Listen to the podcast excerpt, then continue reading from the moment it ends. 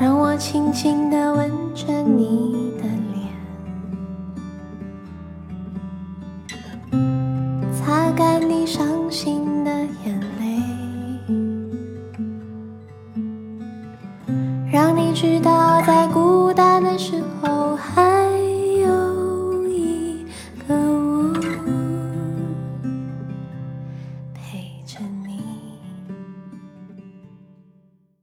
今天是二零二一年最后的一天，邀请大家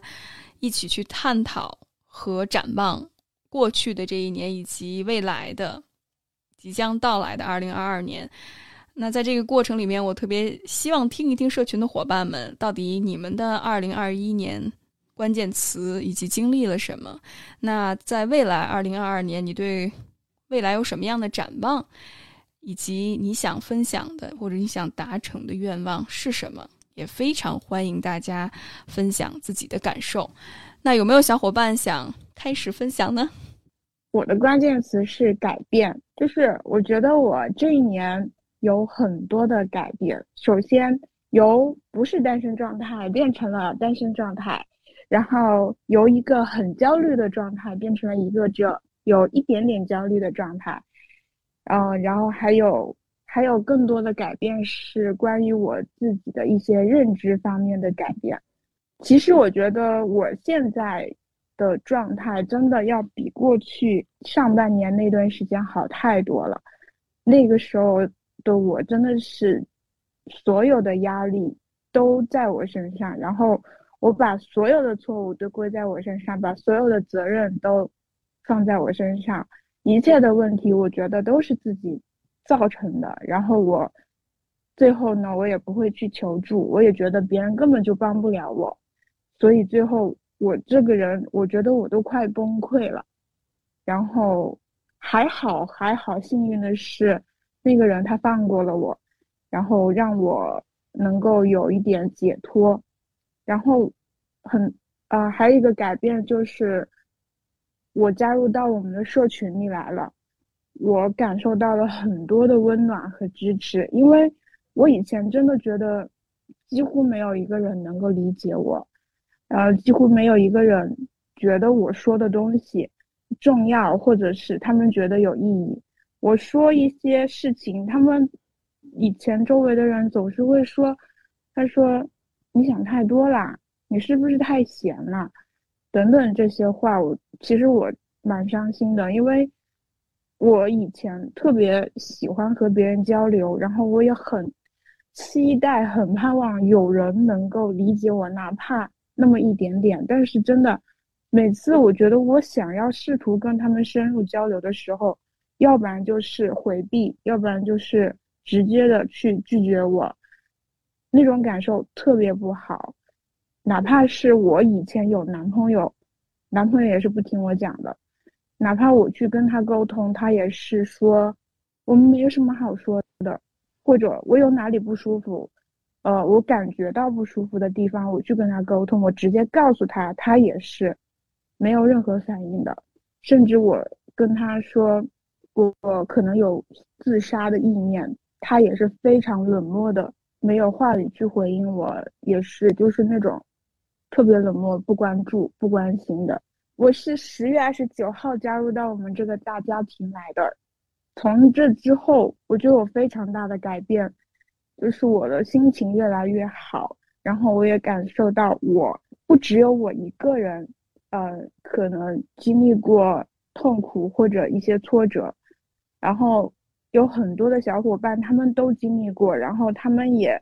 都，呃，用他们。很多很好的办法，自己慢慢的疗愈自己，然后自己越来越好。然后他们对我的话也是非常的尊重和支持，他们不会去评判我，也不会去觉得我，哎，你怎么，呃，或者说你怎么这么烦，或者你怎么想这么多，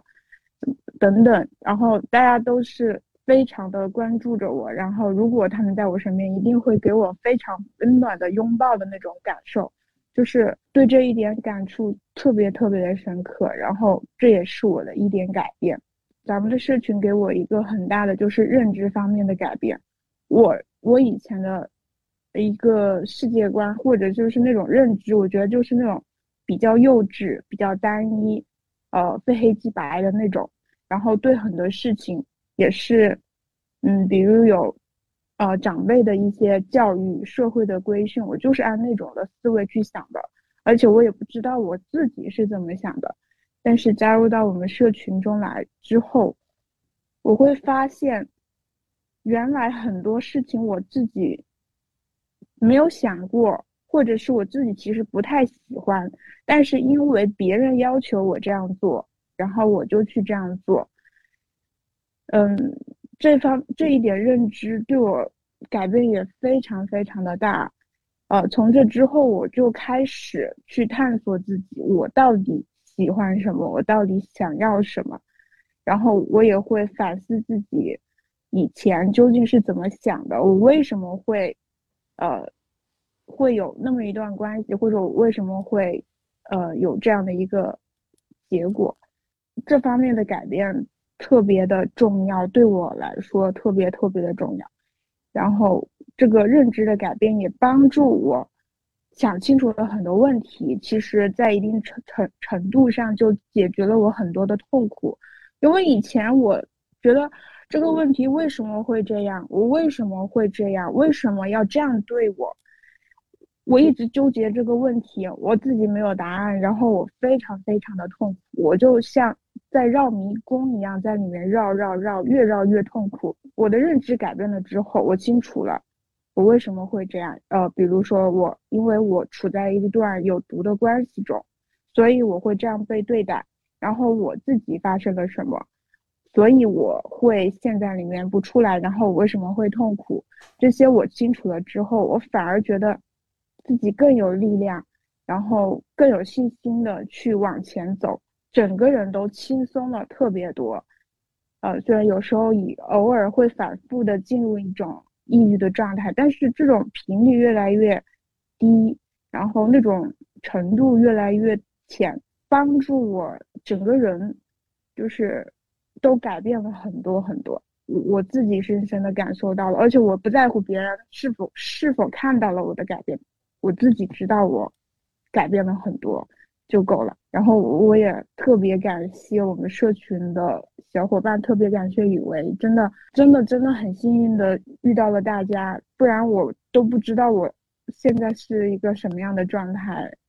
或许还在里面绕不出来，还在那里很痛苦。我真的很幸运，啊，真的很谢谢大家，谢谢，特别感谢熊熊你的二零二一年的总结和分享，我也非常有幸，包括。跟小伙伴们一起去陪伴你走过这段不容易的路，但我想说的是，是你自己的努力，你在积极的去寻求帮助，去找到了我们，然后我们一起去成长。包括熊熊你在过程里面所提到的很多的精彩的观点，甚至是你每一个很认真的思考，也让我们社群里面有更多的探讨的空间，也给了很多小伙伴一次学习和成长的机会。反正对我来说，这是一个非常重要的事情。我不知道关于二零二二年的一个期待的关键词有没有什么你想分享的？我二零二二年我给我自己的关键词应该是成长。呃，不仅我觉得我不仅二零二二年要成长，我以后都要不断的成长。我我自己思考了一下，首先我觉得我是我的边界感，我要学着不断的去树立我自己的边界感。我以前真的根本就没有边界这个概念。然后可能我真的就没有边界，所以别人很容易去侵犯我，然后我也很容易去讨好别人。尤其是重要的是，我和我父母还有我一些长辈更难树立，但是更需要去树立，因为他们对我们的我对我的影响太大了。如果我不去努力的去树立这个边界，不为自己去负责任的话，我我觉得我会一直痛苦下去。我决定这一点，我一定要去，呃，认真的思考，然后去努力的成长起来，然后同时，在树立边界的时候，我我还是，啊，我一直很喜欢的一个概念，就是我继续要深入的去实践课题分离这件事情，就是我管好我的事，别人的事我就，呃，不要管太多，就是这样的一个比较通俗的说法。第二个成长，我是我要继续探索自己。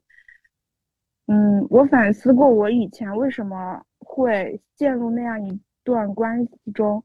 有一个很重要一点，我我不了解我自己，我不知道我喜欢什么，我不知道我需要什么，所以我会很容易就像有一种慕强心理，而且我觉得我慕强那种慕的那个强是我想象出来出来的。你像我现在跳出来看，我觉得他真的，我不知道他哪里强，真的，我我我现在。呃，说难听点，我有点看不上他了，就是 我会去想象出一个东西，然后我去喜欢他。我我我有可能那个时候我都不知道我喜不喜欢他，然后他引导我，他说：“哎，你你你喜欢我的，我也喜欢你的，所以我就去喜欢他。我可能是因为别人喜欢我，我就喜欢他，或者怎么样。然后我觉得很深层次的原因是我不知道我自己喜欢什么，我需要什么，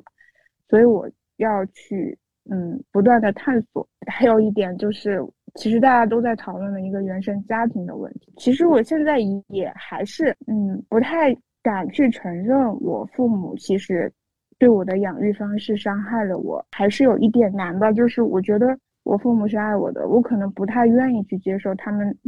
嗯竟然会伤害我，但是我还是觉得这一点可能也需要去接纳，就是允许自己可以去恨他们。但是也允许自己去爱他们，嗯，就像上次呃雨薇你跟我说我们说的那种，就是陪伴和听话不是一个概念，就是我爱他们，我去陪伴他们，嗯，他们对我的养育之恩去报答这一点，我我我也是没有错的，但是我可以去恨他们，当然是打引号的恨，就是我试着去承认他们的确给我造成了伤害。哦，我接受了这一点，或许我可以更好的疗愈自己，自己去补足他们没有给到的我那一部分。我觉得这也是我这一年一个很重要的课题。如果我能遇到一个挺好的人，那么我也会试图的去尝试亲密关系。当然，我。不再像以前一样是什么以结婚为目的啊之类的什么，我觉得就是呃，或许抱着一个我就享受恋爱，我就享受这样一个与别人交往的一个过程就可以了。我对我二零二二的展望就是这些。非常感谢熊熊的分享。我觉着熊熊刚才说到很多我特别特别感同身受的点，那如果只能挑一点去回应的话，那就是刚才最后熊熊说到的原生家庭的问题。真的，我们能够跟原生家庭去分离，是能够帮助我们在人生当中或者是生活当中建立其他。关系的一个先决条件，精神依恋那个精神上的期待、心理上那个期待没有断的话，很可能会影响到我们日常生活。比如说，刚才学熊提到非常重要的一点，就是很多时候我们会对父母有一种非黑即白的一种想象，就是要么他们爱我，要么他们就是恨我，我要么就跟他们完全在一起，特别的融为一体，要么他们就是十足的恶棍，没有任何对我好的地方。我相信，可能一开始当你去面对原生家庭的时候，会保持这种非黑即白的态度。当然，我也相信有些父母真的是非常糟糕，完全没有对孩子好的地方。当我们成长了到一定程度，可能更成熟的一种心态，就是我们能够具体问题具体分析。比如说，在这一点上，父母可能真的是把最好的物质条件给了我，但是可能在精神上或者是情感方面，他们。的爱更多的是一种控制，可能是隐性的，可能是显性的。所以，我如果能够把这些部分分清，并且看到它背后的意图，这样才能更好的去帮助我们去。实践以及处理人际关系当中的问题，因为我会发现，很多时候，如果你对亲密关系抱有太大的幻想，或者是在职场关系里面，你太渴望别人认可你，这往往可能和我们原生家庭或者是社会对于个体的期待有关。那如果我们没有意识到自己潜意识里面的那些需要的话，很可能我们就会陷入到同样的关系里面。比如，如果你和父母的关系就是。渴望讨好或者渴望认同，那可能在亲密关系里面，或者是在职场发展里面，就会沿袭着同样的一个模式。所以，如果大家能够觉察到这一点，那真的是非常非常的重要。也特别感谢熊熊的分享。那下一位小伙伴，呃，请丽丽。谢谢谢谢茉莉，谢谢刚才的小伙伴熊熊啊，我们的故事开始了。嗯，那个，哦，我对二零二一年的关键词是清晰。清晰有我我总结了一下，然后第一个是清晰关系，第二个是清晰我的心理。嗯，清晰我的关系的话，就是最重要的，我我的源头是原生家庭，第二个是亲密关系，第三个是亲子关系，我就是着重的去考虑了，就思考了一番。其实对于原生家庭，到现在为止，我已经真的是看的特别的清晰了，我就是不后悔，也不会去反悔，就是。啊，我为什么要跟他们断联？这一点我想的非常非常的清晰了，就是我做的没错，而且我相信我做的这一切是正确的。嗯，对于我的亲密关系，我现在也是看的特别的透彻，看的也特别的清晰。我就是对于对方，包括或者是。呃，之前我特别期待，呃，别人对我的认可也好，然后是，呃，喜欢我也好，我现在已经是没有，我已经降低期待了，或者是我不要求他们认同认可我，我只要自我认同自己。当我自己内心特别强大的时候，我真的我不需要任何一个人来认可我自己。二零二二年的期待，一个期待词是自洽，因为在在之前的时候，雨薇告诉过我，就是要学会自洽。嗯，随后的时候，我就我就不断的去反思我自己，不断的去自我的认知这一块儿，嗯，也不断的去修炼我自己。我就突然想明白了，就是一个人一旦开始自洽了。慢慢的去学会自洽，他就会过得特别的开心，他就从内心有一股力量，去让他过得更好。二零二一年，我不管我好的坏的，我都接纳我自己，好的我也去接纳，坏的我依然去接纳，去包容我自己。我不会舍去我自己，我不会就是以像之前一样我去攻击他。当我接受我自己的一切的时候。我才发现，原来我的力量是这么的强大，我可以支撑我整一整个人。你们可以不看好我，那是你的事儿，那不是我自己不看好我自己。从今之后，我一定要好好做人，好好的生活，好好的去爱我值得爱的人。我我我最想说的就是，我这些天的感受就是，我要好好的珍惜当下。享受当下，哪怕这当下我的感觉它是痛苦的，我也去慢慢的、慢慢的去接受它，去接受这份就是带来当下的这种痛苦，而不是把它踢开，然后是，嗯，不愿意去接纳它。我去接受，我知道它其中的滋味，而且从中我会呃推敲，比如说呃别人说这句话的时候，我会我会。思考，我会想他的目的是什么？他为什么要说这句话？我会分析，而不是像之前就说啊，为什么他啊他他不喜欢我？我我就讨讨好型的人格就立马就会出现。我现在不是那样了，我真的不是那样了。我我我发现我现在的力量好强大，就是你包括我对我自我的关注，包括对自我的关爱会更多一点。就分享到到这儿吧。好，谢谢啊。谢谢丽丽的分享，也特别开心听到你这两个关键词。我相信，在一段复杂的关系里面，的确去寻求一个平衡真的不容易。很开心听到你能够清晰的看到现在的这个关系的动态，包括原生家庭、亲密关系和亲子关系，同时能够先去照顾好自己的感受，然后一点一点的去做出负责任的选择。丽丽真的为你开心。也特别感谢你的分享。那下一位小伙伴羽凡，哦哈喽，大家好。我觉得就是来到咱们社群第一次开视频，我觉得视频这种更就是链接感更强，因为就是我从小到大第一次感觉到啊，就是线上这种，就是我有十年了朋友有好几个，但是那种链接感都没有线上带给我的那那种感觉那么。真实，然后熊熊和那个丽丽分享了，就是熊熊分享了很多都是我心里很也很想说的话，但现在我想说的，就是这一年下来我很感感动，就是有很多感动的事儿。首先，我就有一个特别小的事儿，就是我有一次就是在下水，就是过下水道的时候，就是有一个下水道过去的时候，有个骑电动车的，他洒了我，他从后面跑到我前面，然后呲了我一身水，然后当时我特别愤怒，然后我就拦下他，然后我就说了，就是我能想到了难听话，我都会就都说出来。但是这件事儿过去之后，好多年，然后就今年，就是每一年都会想起来，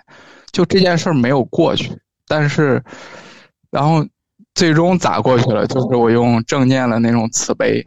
然后我因为我记忆力特别强，然后那我就重新回到那个画面里，然后我就开始观察，就是观察我在说那些难听话的时候，然后他的应激反应，第一是逃避，就是甩锅；第二是战斗，就给我俩就开始互怼。然后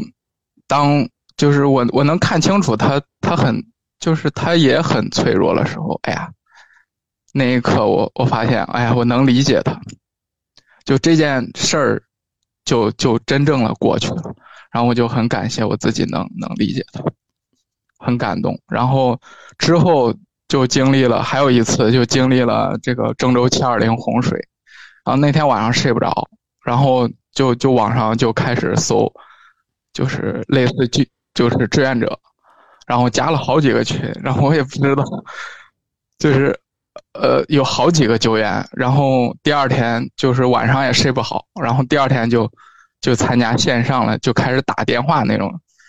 就是打电话，然后核实信息。但那些信息核实完成之后，至于他能不能得到救援，其实我也不知道。然后我只能安抚。然后第一天打到第十个的时候，我就很崩溃，因为我看着那后台就是不停的在增加新的。救援了信息，然后你就一个人，我感觉，哎呀，我打不完，就我好想每一个都就尽量都打完，但是越来越多，越来越多，就就压力挺大。然后大概缓了有五分钟，五分钟之后，然后就开始继续拿着自己的手机，就没有没有人给你充话费，就拿着自己的手机，然后就遇到了很多人。然后有一个叔叔让我印象特别深，他说没事儿，现在不需要救援，可淡定了。当时我就特别紧张，然后他就特别淡定。我说那你有事儿你要第一时间给我打电话。然后他第二天早上五六点吧，他就给我打电话。我说好，没问题。然后我就就起来，然后把这个信息给他整理了一下，然后又重新发布到网上。之后了好几天。都在不停的打电话，然后就我尽量能能多打一些，然后就是工作了大概七八天之后，就就基本上告一尾声了，都结束了。然后我发现我实在撑不住了，因为那个就每天睡不好啊，然后情绪就很不稳定了，给自己说今天把手头上的工作结束掉，不要再继续了。不要硬撑，过了过了那一段时间之后，就恢复可能需要一两个月，因为我一直在学习那个正念，确实帮助我恢复，要不然我肯定 有创伤应激障碍，就后续的那些。比较自卑吧，然后再加上就有很多完美主义，就是我要做一件事儿，如果做不好，可难受，对自己要求特别高，就头脑中不停的有那个声音在自我评价，然后。有时候我在观察他们，但是有时候确实没有办法让他们停下来，然后就开始自己去学习，然后这个情绪影响我很长一段时间，就是遇到了这个七二零之后，又是遇到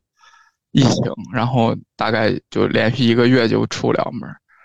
然后就在家，然后遇到这些事儿，带给我很多痛苦。但痛苦过后，哎，我发现心里变强大了，就是那个感觉很明显，就是哎呀，突然就就长大了。嗯，我也挺感谢我当时，就是我现在能做了这些事儿，我今年所做的事儿，然后所选择去主动去做的事儿，就是刚开始都是痛苦的，但是之后就收获都很多。然后来到社群，然后就刚开始确实 不太好意思，然后就就看见语文，然后我就第一次倒没有觉得，第一次会头脑中会有会有评价，会有说。就对女性的那种评价，或者对外貌的那种评价，就觉得哎呀，就头脑中会想不太好看，就会有这样的声音。然后第二次咱们在网上聊天的时候，这个声音就哎消失了，或者转变了，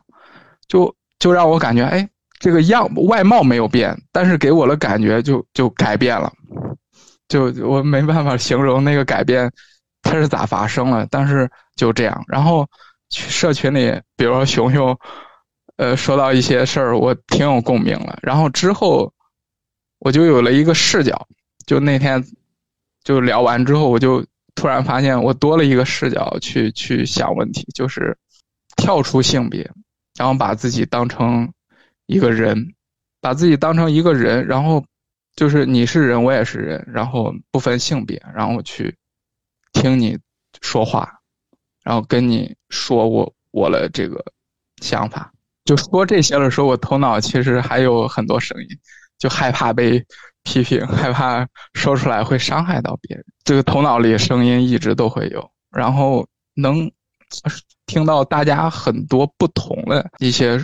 分享，然后让我感觉收获特别多。就一件事儿，我可能收获了十种角度。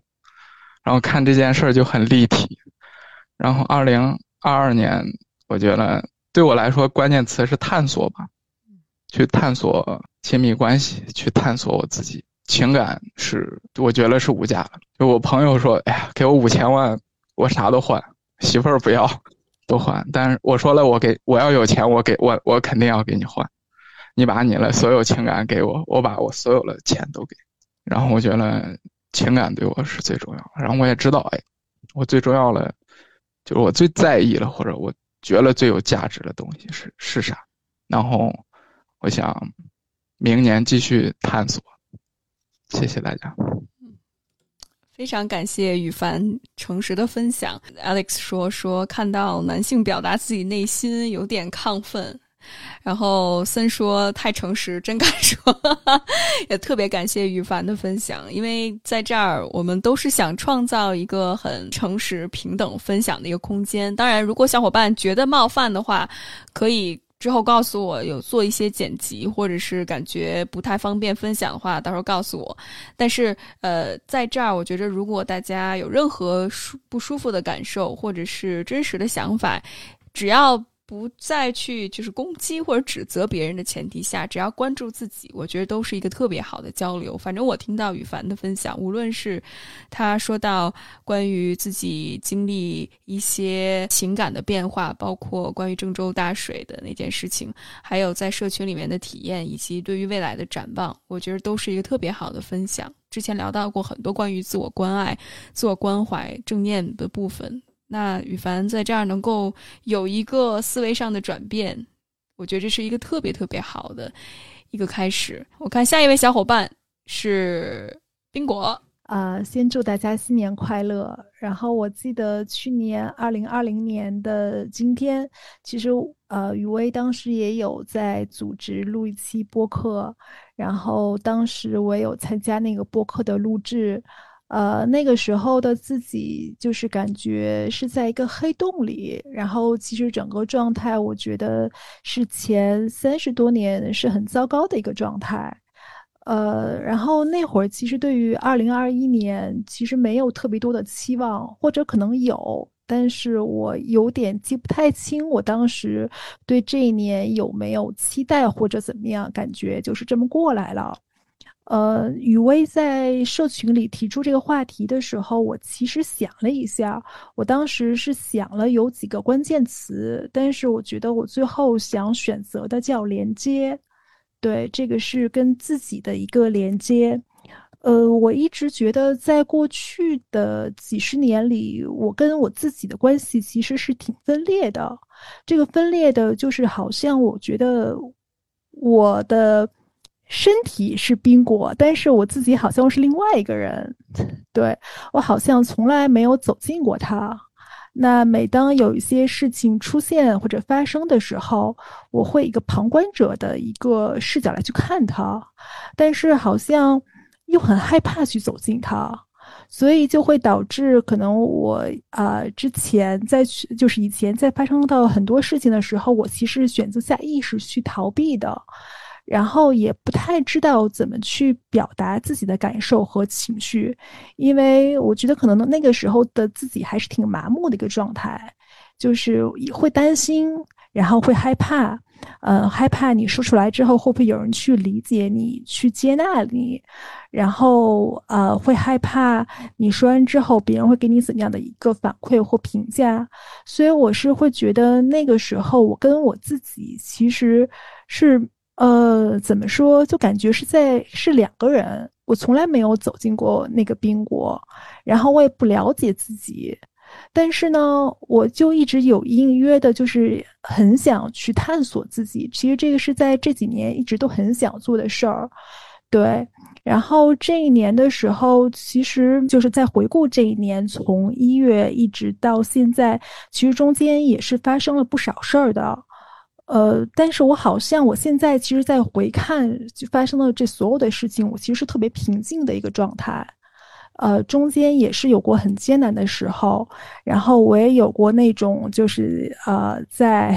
回家路上，然后在马路上哭，对，然后也有过情绪很激动的时候，然后也非常难过的时候。但是我现在再去回看发生的这些事儿的时候，其实就还是挺平静的。那我是会觉得这一年，其实我对我自己是有了一个更深的一个了解，包括我自己的感受是怎么样的，然后我的价值观是怎么样的，呃，我的边界感是怎么样的，其实都是在一点一点树立。以前其实这些词可能我零零碎碎的听到过，但是好像又觉得他们跟我自己没有什么关系。但是经过这一年的探索跟了解，其实很多东西我是慢慢清晰的。我觉得我特别开心的就是，我这一年其实找到我自己的价值观是什么。我觉得这个是感觉它像是一个隐藏在很很远很远的一个地方，然后我一直在寻找，但是怎么也找不到。但是今年我找到它了，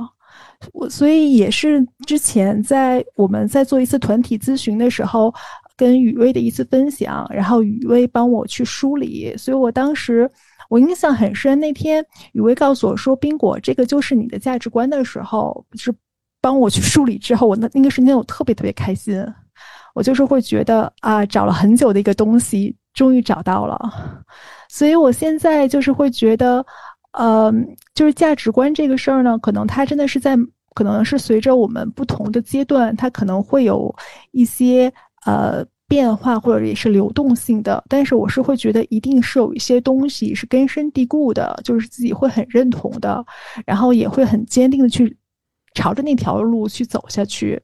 然后我是也是觉得在探索自己的过程中，其实我更愿意去表达自己了，包括我去思考。以前还是会觉得自己其实个特别无趣的一个人，就觉得可能跟很多人在一起时候是是自己很木讷的。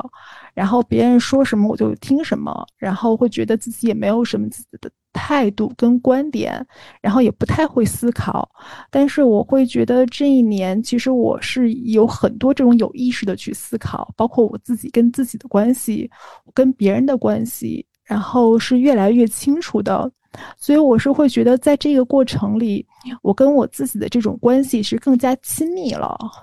对，就是会觉得以前冰果像是两个人一样，但是我现在会再回看我自己，就觉得啊，我跟我自己是有种连接感的。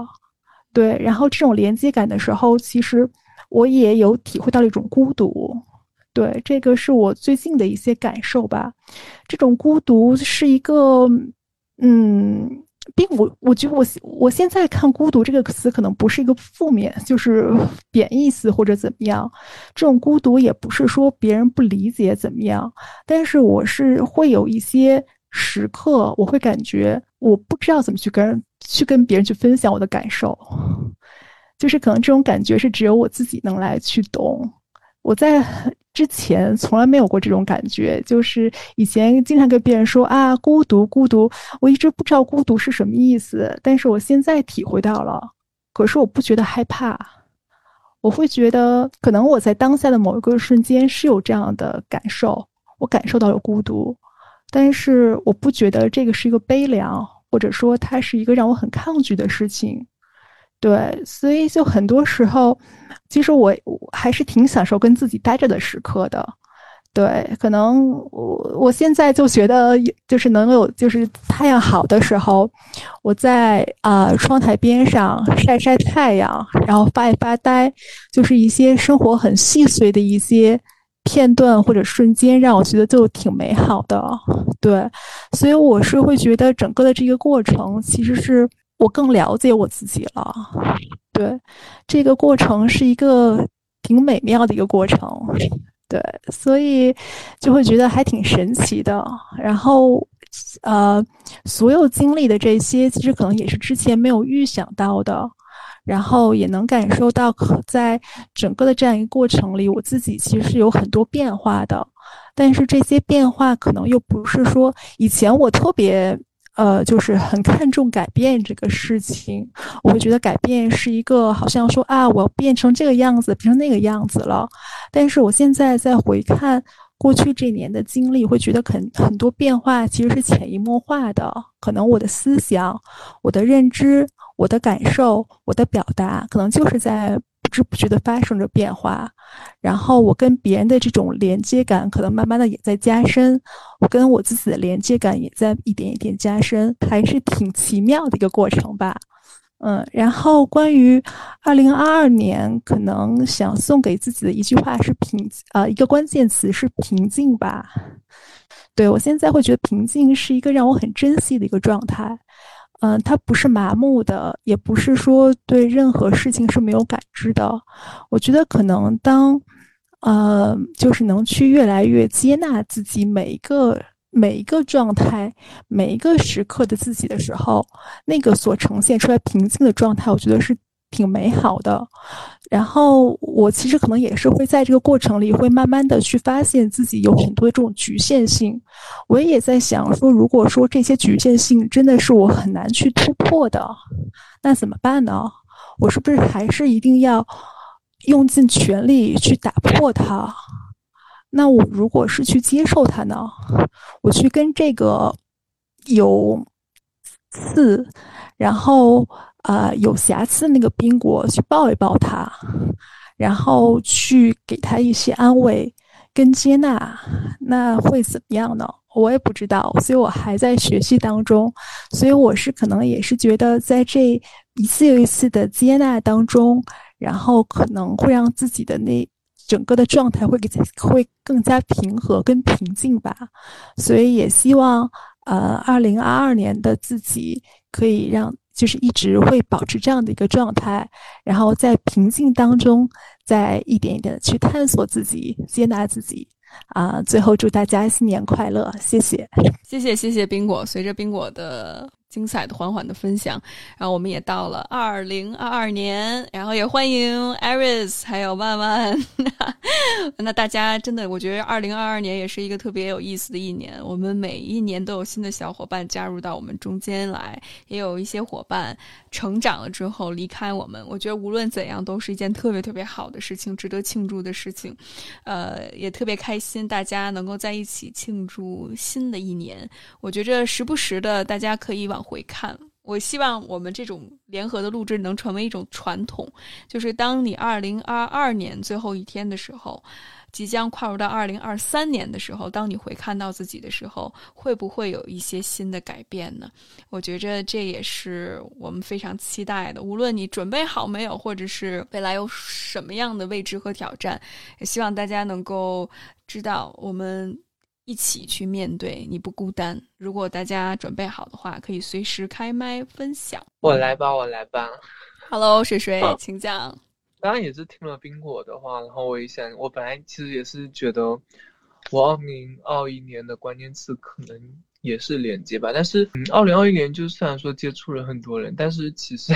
都是在网络上的一些接触，就是实际生活中我还是就是一个人待着，通过可能网上的一些，比如说工作之后，其实发现就是以前可能大学的时候不怎么会联系的人。然后反倒就是到了工作之后，就是大家摸鱼的时候，反倒会聊在一起。就是三月份的时候，还有一次和，嗯，和我认识的一个，就是其实一直都认识，但是不怎么，可能也不是非常熟的一个朋友。然后就是我发现跟别人家走近之后，我可能就是越意识到自己是在这个世界上是孤单的一个人。的吧，或者说是独立的一个人，我觉得这个孤单可能没有那么的那种情绪化的用语把这个词，就是就在我这边就特别强烈的意识到是自己一个人活在这个世界上。我发现我自己实际上是一个特别自我的一个人，我觉得它是我个人的一种保护机制吧，我觉得相当于是，所以我就在这一年，然后发现就更接受了自己，就是没有那么的说，就是我以前特别喜欢把自己。带入到一些就是非常弱势的，就是会想象自己在一个很弱势的局面，然后被人欺负，然后变得 然后痛哭流涕。这个频率化其实是有下降，然后反思了一下为什么会这样子，可能是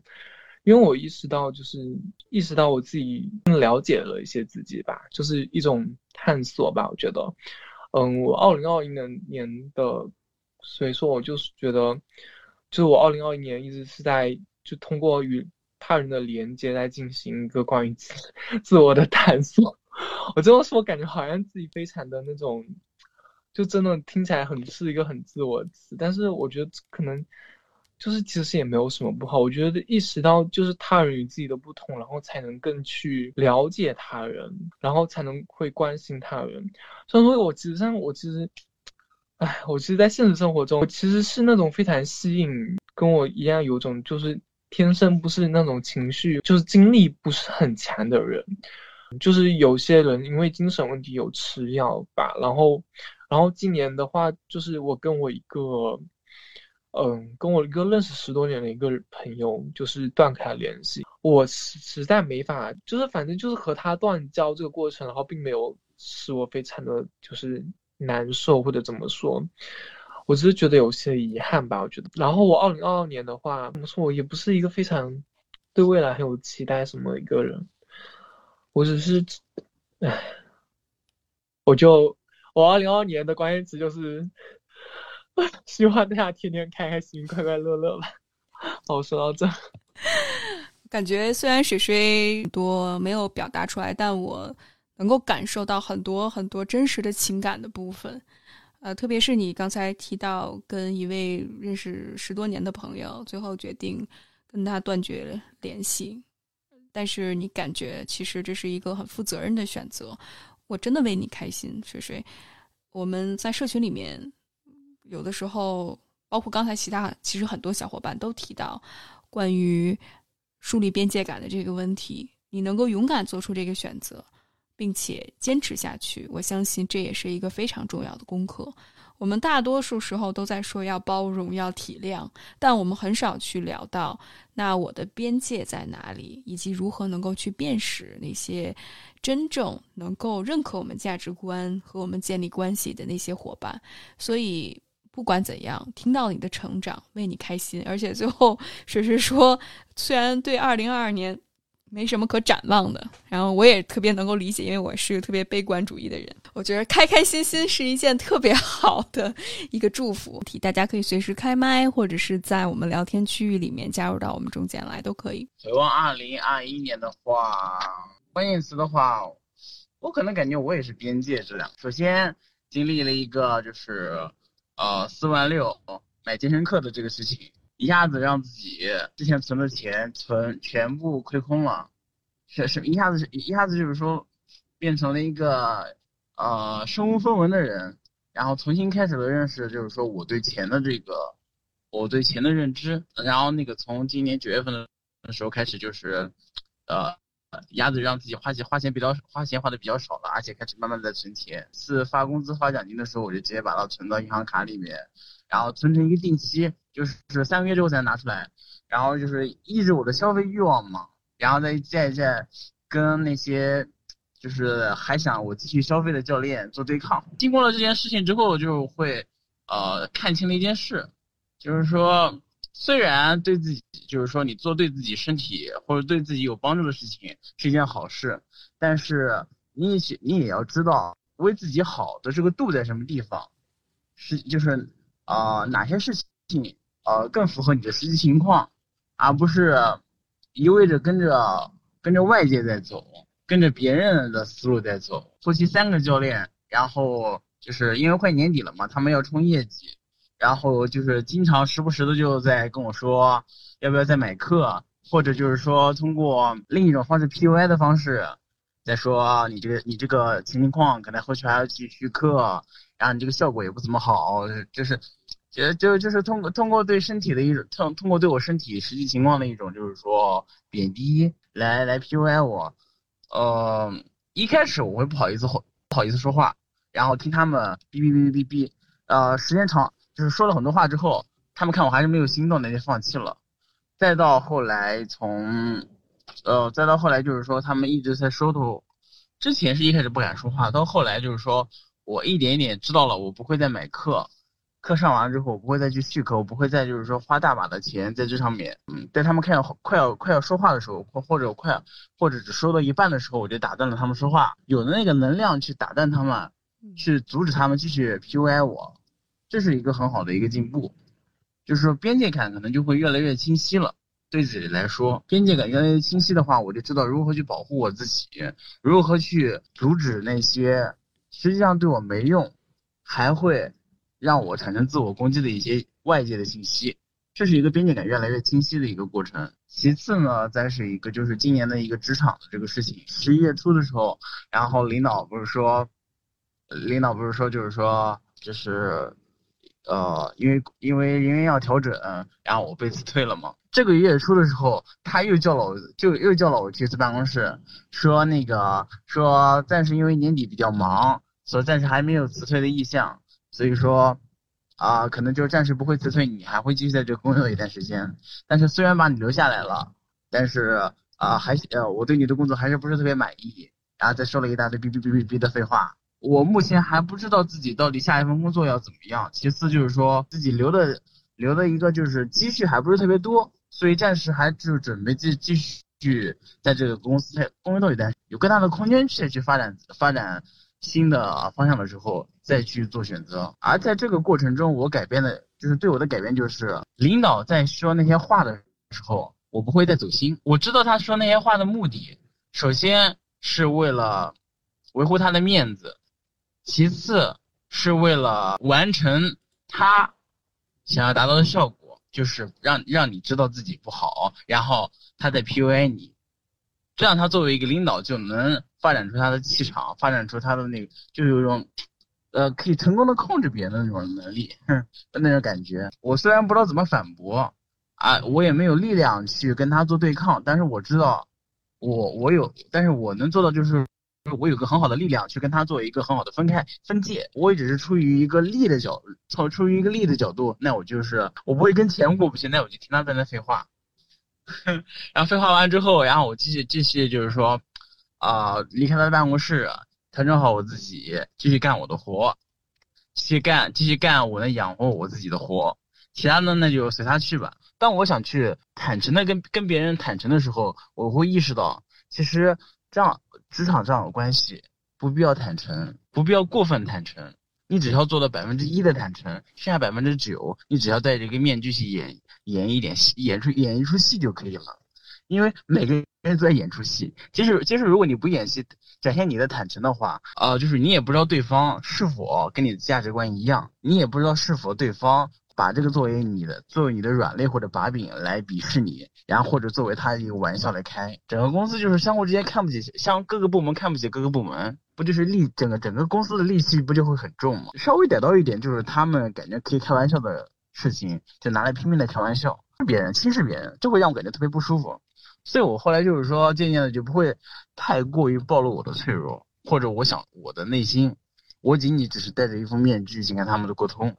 然后下了班之后再去找我，像你们这些我真正能够展现我脆弱的人去沟通。健身房的事情我在省钱，给我的亲戚或者其他的一些朋友，呃，其他的一些家人们，就是说表现的感觉就是我好抠，我就没跟他们说太多。然后有一天晚上跟我妈打电话的时候，拿钱这个事情跟她开了个玩笑。我说能不能借点钱？我没钱了。其实我有钱的，但我只是跟他开个玩笑。他就把我亲戚对我的印象说给我听了，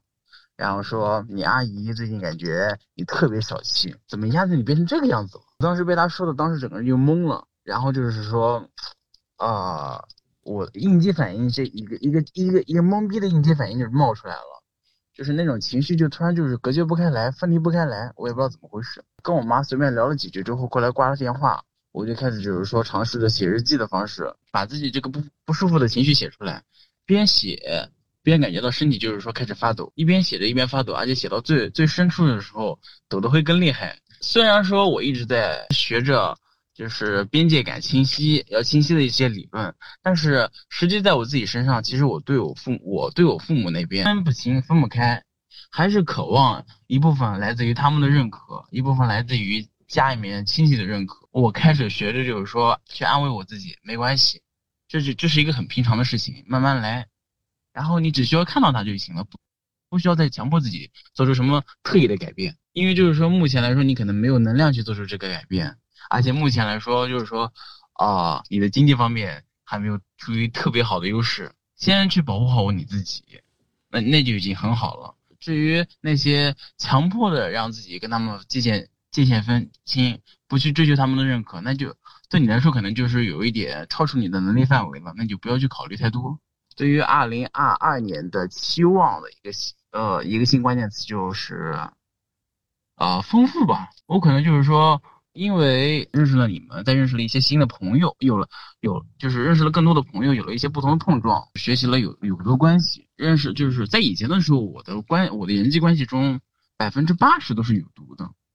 而是而而就是从去年开始才开始慢慢的，是看清了有毒关系，然后开始结就是对自己有好处，而且让自己感觉到舒服的关系，所以我感觉二零二零年我会就是说跟着这个感觉走，会认识更多。就是说，呃，舒服的、安全的亲密关系。谢谢万万的分享，呃，特别感触，就是刚才无论是万万提到的关于边界感也好，或者是能够更丰富自己的圈子，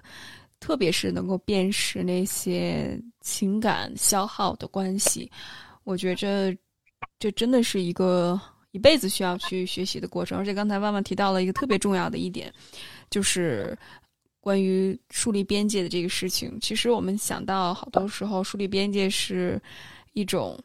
我们知道了，我们就能做到。其实不是。我觉得这也是团体或者是实践知行合一的重要性。就是当我们去做的时候，我们时不时的会遇到一些困难和阻碍，那需要我们时常的回过头来去看到底这件事情怎么去做。或者是有没有更好的方式去解决？那在这个过程里面，我的责任是什么？对方的责任是什么？那这个部分是真的不断的需要去面对和尝试的。我觉着万万能够提出这一点，让我们意识到很多东西不是理所当然的，很多东西不是道理都懂我们就能做到的。很多时候是因为需要我们不断的去实践。而且并不是说你不够聪明，或者是这个环境不够好。为什么父母不理解我们？为什么我的伴侣不懂我？或者是为什么我的老板或者我的同事对我非常苛刻？当然，我相信刚才其实，在万万那个例子里面，因为一些背景我们都了解，的确是处处于一个 PUA 的关系里面。即使在 PUA 的关系里面，婉婉。其实你也有树立边界的可能性。就刚才婉婉提到的，即使这个环境再有毒，我也可以去告诉自己，表达百分之一的那个真诚，在百分之九的时候，我都可以去以一个不关我事情的态度去应对。我觉得这就是一个特别好的处理的技巧。我们总是有选择的，我觉得这一点是特别重要的。那有没有其他的小伙伴想继续分享呢？或者是万万有没有什么想补充的都可以。OK，我刚刚看到 Alex 说那个就是那个演戏真的好难，就是我一开始也是这么认为的。然后就是自从那次领导把我叫到办公室说那通话之后，可能那可能那是一个特别大的一个打击，就是说，就是一下子就让我感觉到了自己一文不值。他说的那一大段话之后，当时首先给我的感觉情会让让我有一种就是说，呃。特别失落的情感，一晚都在自我攻击。当我就是说去面，就真正去面对这个痛苦的感觉的时候，然后就是去厕所躲着哭了一场之后，再出来的时候，缓了几天之后，就是看清，他就是说有一种就是怎么说呢，有一种自由的感觉。突然，突然就是突然就是让自己自由了。我一直追求的认同感，其实我在你们上得不到。或是就算得到了，我需要付出的代价是已经超出我的范围了，或者我会变成一个真的我开始变变得像你们一样我讨厌的那种性格了。那既然我得不到，那我何必再去追求过分的去追求你们的认可？我只需要我只需要获我更多的来这个公司只是获取只是获取我的生活来源。你们的认可对我来说并不是特别重要的话，那我我只需要获得我的生活来源就可以了。其他的其他的事情，其他的想要获得认获取认可的，那我就找就去找其他人。我我并不需要在你们身上获取太多。如果以我真实的能力的话，我如果只能获取百分之一，那我就只能获取百分之一，就不我不会再考虑太多。当那个了，当我的那领导说完我说完我之后，我再去，呃，那那几天经历完之后，我再去，呃，思考我的周围环境，我的周围同事。和我我周围同事之间互动的方式的时候，我更加就是看清楚这个公司周围都是一个有都都是一个有毒的，都是弥漫着毒气。不想被这个毒气所污染的话，那我就是不去不去过多的跟他们有太多的交际，仅仅只仅仅只停留在工作范围。然后就是看清了这些点之后，我突然就想，我突然就是感觉到，首先经历了那次痛苦。经历那次痛苦，我我去面对它了，我没有去压抑，不让我自己哭出来，不让自己去面对这个难受，而是去面对这个难受，去思考这个痛苦。思考完之后，突然就让，突然就就是有一种释然了，突然有就是感觉很自由了啊！我真的混不入这个圈子，那我就开始放弃吧，那就让自己就不，那就告诉自己，我可能一辈子都融不入他们这个圈子，可能暂时也只是在这边挣一点，混口饭吃。等哪一天就是说不想在这边混了，我我不一定找不到其他的工作，找不到其他的又是一些圈子，不会回复，不会在微信里面回回消息那么快的一种一种方式，自己有时间思考自己吧。然后就是再再再加上我混的一些其他圈子，从其他圈子获得了一些认可，获得了一些社会支持，都能够帮助自己去抵抗那个抵抗来自这个圈子的毒气，以及以及按照自己的方式去。以及按照自己的方式调整我自己的工作工作节奏、工作方式，而不是一直，而不是每次被领导一骂或者一说难听的，我就我就开始我要逃避这个痛苦，然后陷入那种陷入那种就是有毒的死循环。特别的重要。谢谢万万的分享。刚才万万其实你说到的这几点是一个非常好的一个教科书般的怎么去处理有毒关系的。一些点，包括就是合理期待，还有树立边界，完全的接受，积极的寻求其他的支持系统。我觉着，无论你是在经历职场 PUA，或者是原生家庭 PUA、亲密关系 PUA，这些点都非常值得我们去思考。谢谢万万的分享。健身那个问题，嗯，其实我也挺有感触。我刚开始。嗯，五年前开始健身的时候，因为因为感觉自卑吧，因为就觉得健身可以，就特别迷恋，就感觉哎呀，健身能带给我一些就是不一样的感觉，就让我觉得哎呀，我好强大呀，但是那个强大最多也就支持半个小时，就是他好像是就大力水手那个吃了菠菜，他最多也就停留那么半个小时。分手之后就用健身开始逃避，就拼命的锻炼，然后投入了时间和钱，没有换来健康。就我越练，我发现我腰也疼，然后腿也拉伤了，然后脖子也不舒服，然后浑身越练越僵硬，然后整个人除了练的时候还好，但是健身房那个 攀比也比较比比较厉害，就是旁边一个男的，他要敢推个二十公斤，你这边不推个二十五，他都。过来开始花叫你，他说：“你这用这么轻的重量，你那都是女生用的重量。”然后就就开始在我旁边，然后就反正我就呵呵笑笑，然后也也对稍微有一些影响，不能说没有影响。然后有时候看见哎呀，别人练了特别好，然后突然感觉自己练了几年白练了。就突然就不想练了，心情就不美丽了。然后大概今年的时候，我在上网课，然后一个一个健身那个老师说：“他说你有没有思考过为什么要锻炼？”我发现我靠，我这五年花了那么长时间，然后还是对身材有焦虑，然后我花了那么长时间。我身体也没有健康，然后我用了那么长时间，我的就哪就牺牲掉工作，有有时候我会把工作的事儿先放放，然后把健身安排在首位，但是往往就是那个度已经过了，过了之后发现对我来说是伤害，就是收益没有，就是。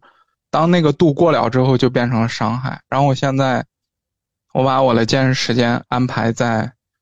三十分钟到一个小时之内完成，然后每周四次，每两个月会给自己放一个星期的假，就是完全不健身，然后正常吃饭，就是在家正常的去饮食，就不想那么多，但是知道自己要多吃一些，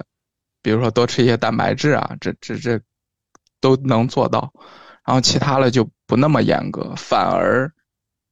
瘦了，反而这个身材的焦虑没有了，身体变灵活了，就没有那么僵硬了，然后整个人的状态就不太一样了。然后我觉得这跟内在的改变有关系。我想分享一下，小时候我是弯腰驼背。那种状态，然后我妈就在后面拍我，然后当时贝贝佳比较比较流行，然后我妈还专门买给我买了一个，然后我就学会了反手解，当早上出门的时候穿上，然后快到学校的时候我就把它给脱了，因为同学都嘲笑我，然后我就把它脱了，然后等到放学的时候我就给它穿上，然后回家，然后很难受，那个那个状态就那个勒的状态很难受，然后。从去年开始，就从去年到去年年底到今年，然后这个就内在一些变化了之后，然后我就感觉我就不再驼背了，然后我的驼背弯腰就变好了，就我不会看见一个人我就低着头，我看见陌生人或者看见比我帅的人或者长得好看的人我就会低头，但我现在不会。我觉得，哎呀，可以，就是这个评判的声音还在，但我不会因为这个声音再去下意识的能抬头挺胸，然后做一个很自然的动作，就外貌没有那么重要了。然后，就尤其是我在就是咱社群里聊天聊着两次之后，我就发现这个评判的声音，随着你去就是深入了了解一个人的时候，尤其。聊过两次天之后，这个头脑中评判对方长得好不好看这个声音就没有了，谢谢羽凡的分享，我特别想回应一下。当然，我知道 Alex 也想回应，我特别想回应一下，就是关于这种评判声音。很多时候，这种评判标准看似听起来是对某些人的攻击，但其实这也是某种程度上我们社会单一的一些评判标准的影响。而这种评判标准不只是用在其他人身上，其实用在的更多的是自我身上。就是我可能对其他人有所评判，但其实在很早之前，这个评判已经用在了我的身上。那这种自我匮乏感，或者是这种刚才羽凡提到的自卑感，其实我在很多无论是男性身上，还有包括女性身上，其实都用在了对自己的身上。那每个人都带着枷锁去审视自己，审视他人，活得好痛苦。所以能够去意识到这个评判本身是一件特别不容易的事情。那如何？不让这种评判去控制你，这是另外一回事情。这就其实和刚才妈妈分享到的，就是当你想去下意识的陷入到那种自我评判的处境里面的时候，你能够有一个选择权，就是我选择不被他控制。我觉着我们这一辈子都在不断的和各种各样评判的声音再去争斗，这也是为什么我们的平台叫。Courage to become，呃，用中文翻译就是有勇气成为什么样的一个人。我相信，只要有勇气，才能够真正抵抗外在的力量。不是说这些力量不存在了，我们生活在一个很真空的环境下。当然，我相信外在的环境也很重要。呃，无论是我们去聊关于厌女的问题，包括性别的问题、资本主义的问题等等，这都很重要。但是，回归到个人个体的责任，这也是我。刚发了一个视频，二零二一年的一个关键词，我觉着真的是个人自我的责任。那我们是否能够在反应和真正去接收到外在的这个过程里面，有一段喘息的时间，能够做一种不同的选择？我觉得这是一件特别重要的事情。那我看 Alex 和宾果，那先请 Alex 分享。就是今年的话，想总结的话，就是觉得。暂时想不到什么一个词能够概括，然后刚刚听了羽凡同志的那个那那段表白，然后就觉得有点感触，因为之前我 我最近参加了一个茶话会，然后其其其中有一位妇女就讲了她的一个故事，就是说，呃，她讲到有一位。有一位很胖的女孩子，然后就是说她的那种胖是是不健康的胖，很自卑，什么都不好。然后那位女士她就她就说，那是因为你自己不爱自己，然后所以如果你你爱自己的话，就应该去去瘦一点。就是我看到群里就经常说要做自己，或者说。呃，躺平啊，或者说呃呃，关怀自己不逼自己，然后然后就是有有一些像这样的一种情况，就是譬如说他自己已经不健康了，然后他就是这属于这种胖。那如果说如果觉得自己要瘦的话，就是不是是不是也是看起来好像是爱自己？那到底是不是是爱自己？就是会有这样的感觉，因为。有时候自己啊，就是觉得呃这样子做的话，就是会很为难自己。然后我也觉得这这里面会有一些规训、社会规训在里面，呃，所以就是结合到我自己，就像今年刚开始或中间也发生了一些事情，就譬如说在工作上，我 我就是做了一些很很幼稚的行为。就就经常啊违规啊，然后之类的，然后然后被迫去啊在在员工会议上就是 读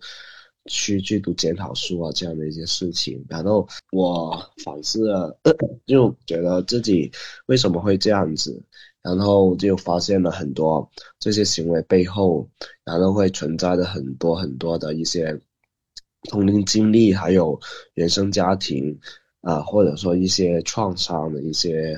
呃一些基因在里面，就是主导着我，就是而且是那种是无意识的，因为其实我我也不想这样子，如果我我知道这样子的话，我也不想这样子，呃，但是 有时候就是很难很难去去控制它，呃，然后 而且是这种是，呃。这种缺点是很就是挺难去难去克服的，因为其实我也想克服，但是毕竟是打了打了这么多年，就是从小打到现在，就是就是去跟自己去打仗，但是最终还是还是没有占到上风，就是潜意识还是还是在主导，直到现在，就是我的一些缺点还是在。还是一直在，一直在影响着我。我想来想去，就是想改变，就是关于我的缺点，就是我之前也是一直在问的，就是 就是在想的，就是我是要去改变它了，去去迎合这个外界的期待跟要求了，还是说，还是说去接纳接纳这样的一些缺点？谢谢 Alex 的分享。我们在关于自我关怀的一个月的讨论里面，所涉及到的一个很核心的话题，就是什么是真正的爱自己。我们想到可能爱自己更多的是躺平、完全接受，但其实真正的爱自己是能够在接受自己的前提下，更好的去发展，更好的去满足自己的需要。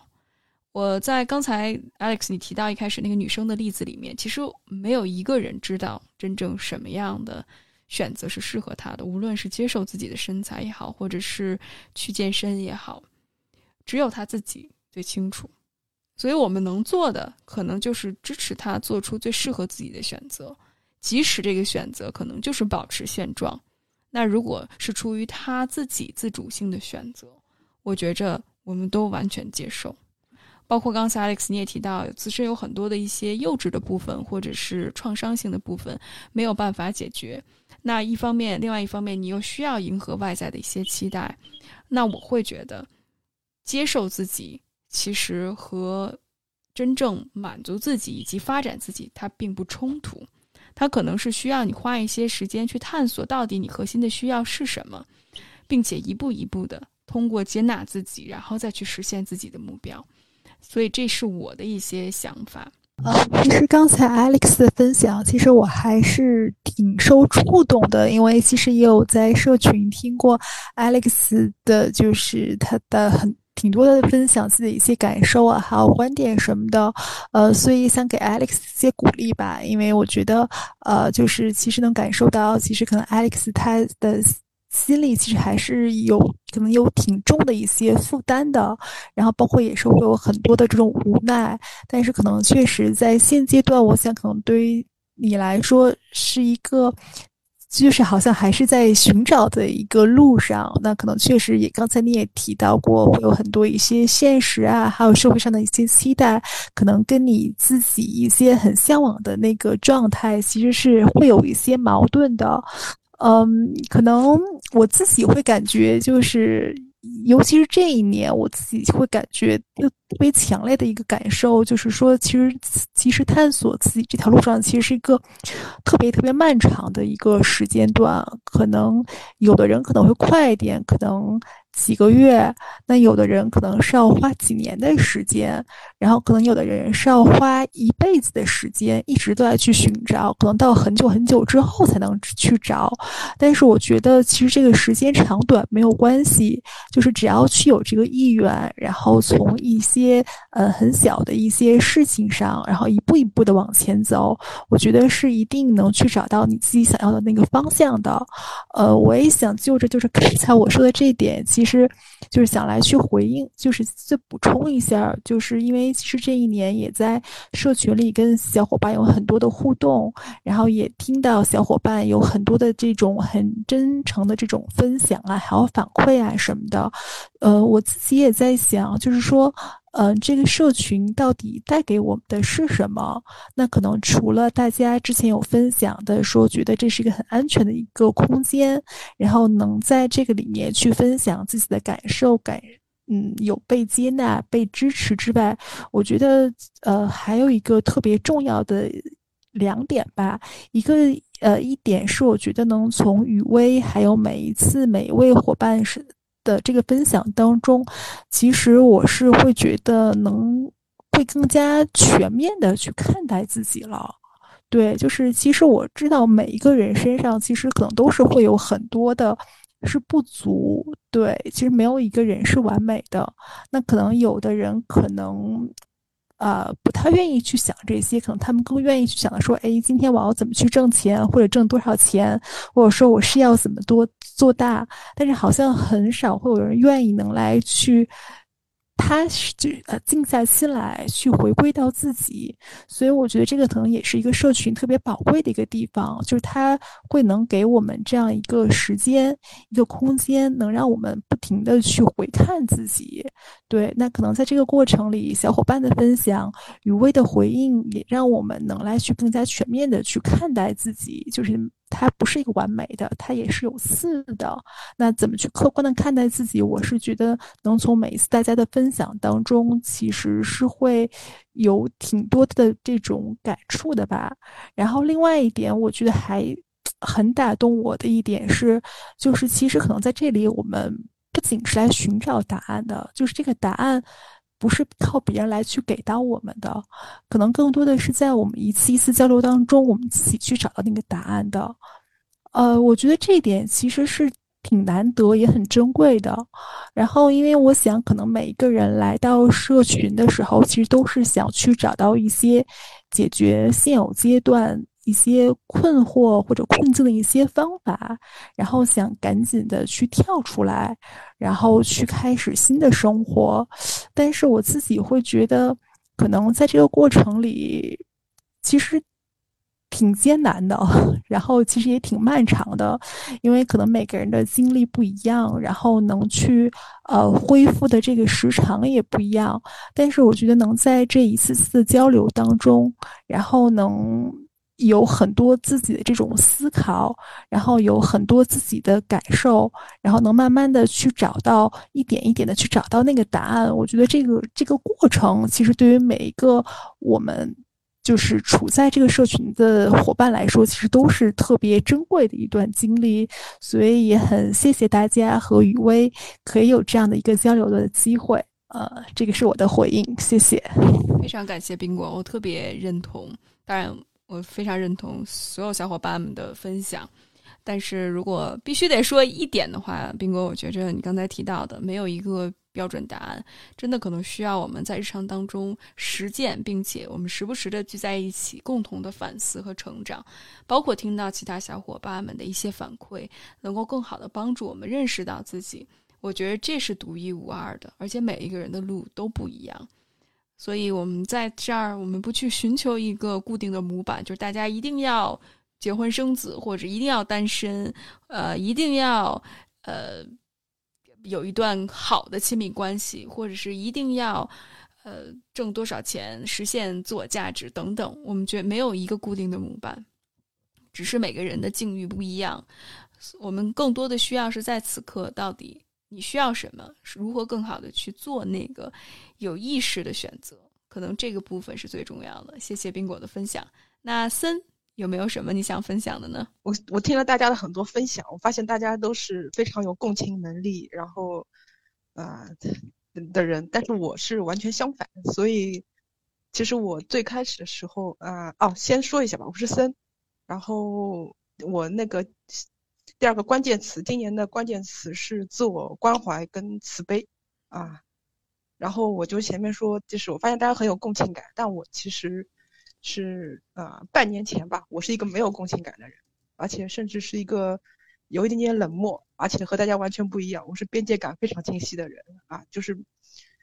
嗯，其他人是不能够侵犯到我的边界，啊，呃，然后我在啊前两年家里面遇到了很多事情，非常重大的事情。啊，然后我就感觉整个人开始不对劲了，嗯，那个时候我发现我是嗯开始觉得生活很多东西不知道为什么要活下去，甚至到了呃做很多事情我觉得是没有意义的，然后我就开始呃突然嗯在可能在网上搜索的时候发现了一些啊心理咨询啊和一些什么东的这一类的可以自救的东西。啊，然后。我就去开始接触一些这样的东西，然后，呃，第一次认识到雨薇是，嗯，好像是一个内在小孩的冥想吧。然后我第一次做冥想的时候，我就完全泪流满面，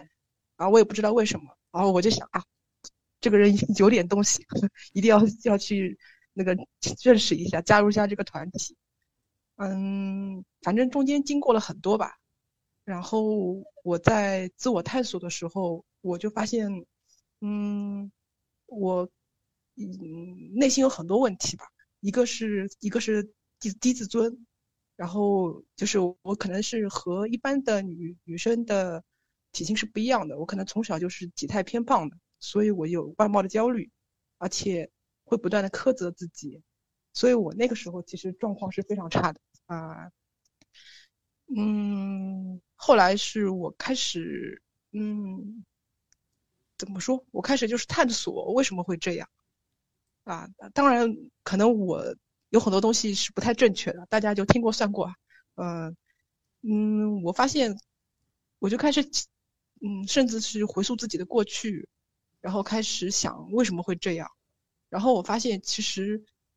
每个人成为你现在的自己，其实。并不是你自己的，就是是主要原因，有有社会的原因，有家庭的原因，各种各样的原因，然后甚至你能够走到今天这一步，啊，在你没有发现自我的时候，都是其他因素导致成为你自己的，啊，成为你那个时候状态不好的自己，啊，所以我就开始，呃，这个时候就开始算是自我关怀了吧。我发现，因为这些东西并不是我自己造成的，那我就开始对自己说一些，呃，首先是不要再苛责自己了，因为我知道这些东西和我没有关系，可能是我的过去造成了现在。就是之前我是不知道，呃，什么是哭这个东西的，但但是我开始，嗯，自我关怀，然后接纳自己的情感的时候，我发现我，嗯，就是有很多痛苦的东西。就是情感，我开始感受到了，呃，很多痛苦的东西。我以前的话，我可能就会啊，我不知道这个应该算是就是不去触碰它吧。但现在的话，我就开始接受它，就是想要哭我就哭，然后可能哭完以后发现这些东西也没有什么，然后嗯，经过了很长一段时间，反正其实我一直都是不是很积极吧，就可能到了一个躺。躺平的状态，就完全放弃自己了，啊，也不是放弃，怎么说，不对自己有要求了。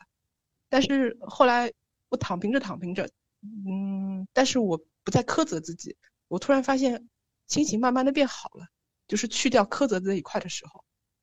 啊，然后，嗯，后来我又加了其他更多的东西嘛，啊，我要这里我要那个表白一下，我是那个宁姐的粉丝。嗯，因为怎么说，嗯，可能我跟大家不太一样吧。因为我在群里的时候，因为群里面大家一直都是，嗯，对这种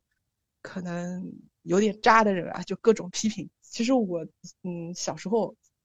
其实我，嗯，其实属于对比很多人做过那种比较渣的行为，但是我不知道这是渣的行为。我，嗯，我不知道大家能不能理解。其实我只是去做了，甚至有时候伤害别人，但。可能伤害别人，有时候也会很内疚，有点内疚。但是，嗯，我可能在做的时候，我并不知道这会伤害别人啊。然后，我我觉得在，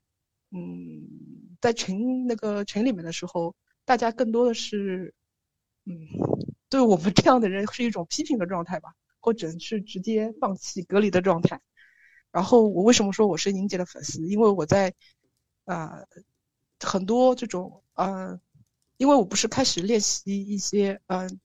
心理咨询，甚至有一些，嗯，正念的东西嘛。我开始就是注重感受，然后我感受到了很多我以前感受不到的东西，就是，啊，就是一个叫做爱的东西。我就是，就是在路上面，如果看到一只小猫向我靠近，啊，或者听到别人一些那种很温暖的故事。我曾经是没有的，但是我在现在在看到这些的时候，我会感到，啊，内心有一种很温暖的东西，就会温暖我啊。所以我觉得，就是在我们对抗和抵触别人的时候，其实是有另外一条路走的，那就是真的，说说上说上去真的有一点点呃不靠谱。但是我觉得，就是有时候如果我们对自己是慈悲的，啊，对自己是有爱的，这个东西其实，嗯，有时候真的可以。嗯，怎么说？我觉得，嗯，就会让你自己有力量，啊。然后，然后我其实跟小小伙伴们还想分享一点东西，就是我在其他地方学到的啊。我们在我因为我在群里好像没有看到过这个，就是嗯，就是对很多东西带着好奇心，然后去看。去看待这个世界的时候，你发现这个东西会不一样。因为我以前是感受不到很多爱的东西，当我带着好奇心、没有评判去看的时候，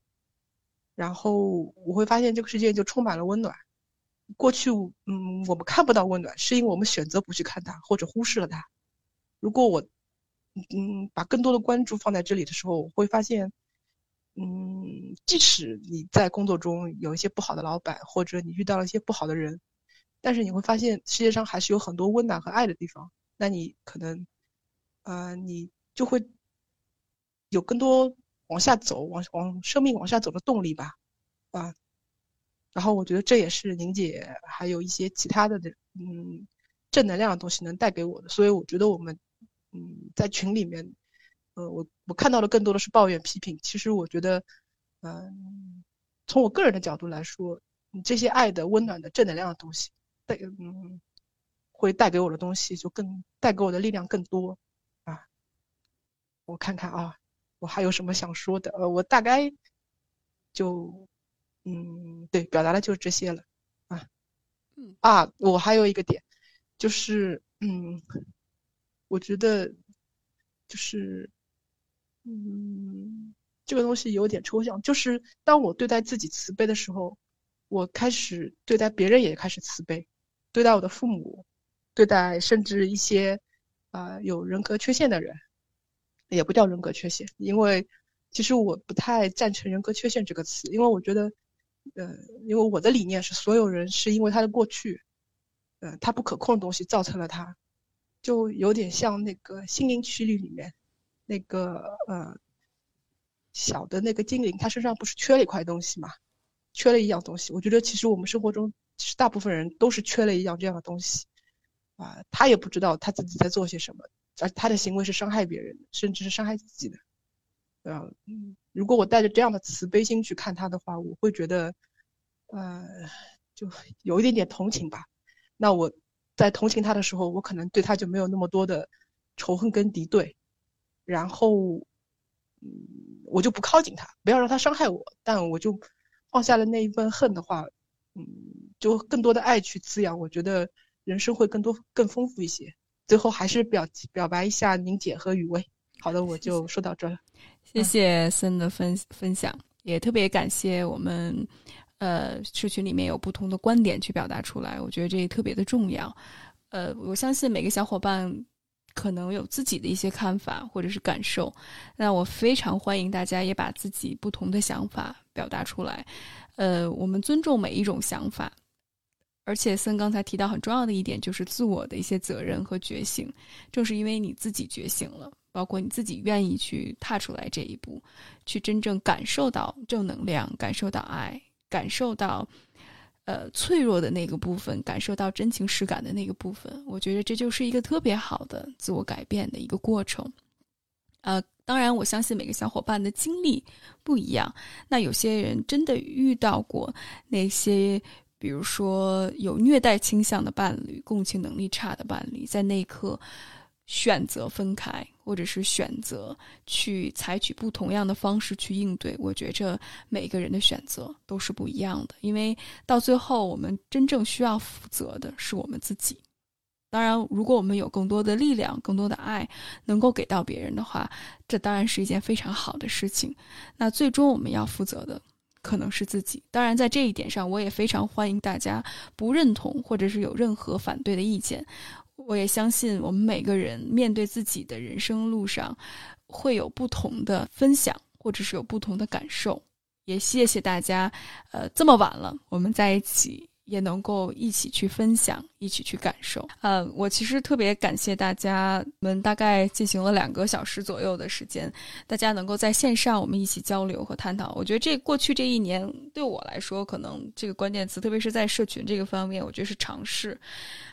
之前可能我们从一个大的社群，到最后我们发展成为一个非常小的付费的一个社群，对我来说也是一个尝试。那在这个过程里面，也感谢大家的一些体谅，特别是之前我们可我可能设想的，这只是一个大家分享探讨的空间，到最后我会更关注于去创造一个自我疗愈，或者是创造一个安全的分享环境。那在这个过程里面，我去制定一些规则。可能在这个制定规则的过程里面，会伤害到一些伙伴，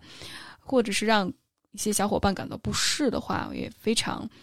呃，愿意在这儿跟大家说声抱歉。如果在未来有什么能够改正的地方，也欢迎大家及时的指正，我们可以一起去探讨。因为在这个社群里面，虽然我是发起者，但我觉得我和大家是一样的，我们都在学习尝试如何更好的去创造一个安全的分享空间。我也希望大家能够感觉到这是属于大家的一个地方，那这就势必需要大家也加入进来。如果大家有任何的想法和感受的话，我们可以一起去探讨。那在未来二零二二年，也希望这是一个彼此能够合作、彼此能够探讨、彼此能够公开分享的地方。如果大家有任何想聊的话题以及想去表达的部分，我们也可以多多交流。也希望多元的观点能够表达出来。那时间也不早了，小伙伴们，最后非常感谢大家的参与，也欢迎再来，再来刚刚加入到我们中间来，呃，也欢迎大家的加入。呃，如果呃有什么想继续分享的，我们可以今年再说，因为已经到二零二二年了。祝大家啊没有关系，再来，特别开心见到你。祝大家新年快乐。那我们随时交流，大家晚安，拜拜。在草原上的风，只想静静听你呼吸，紧紧拥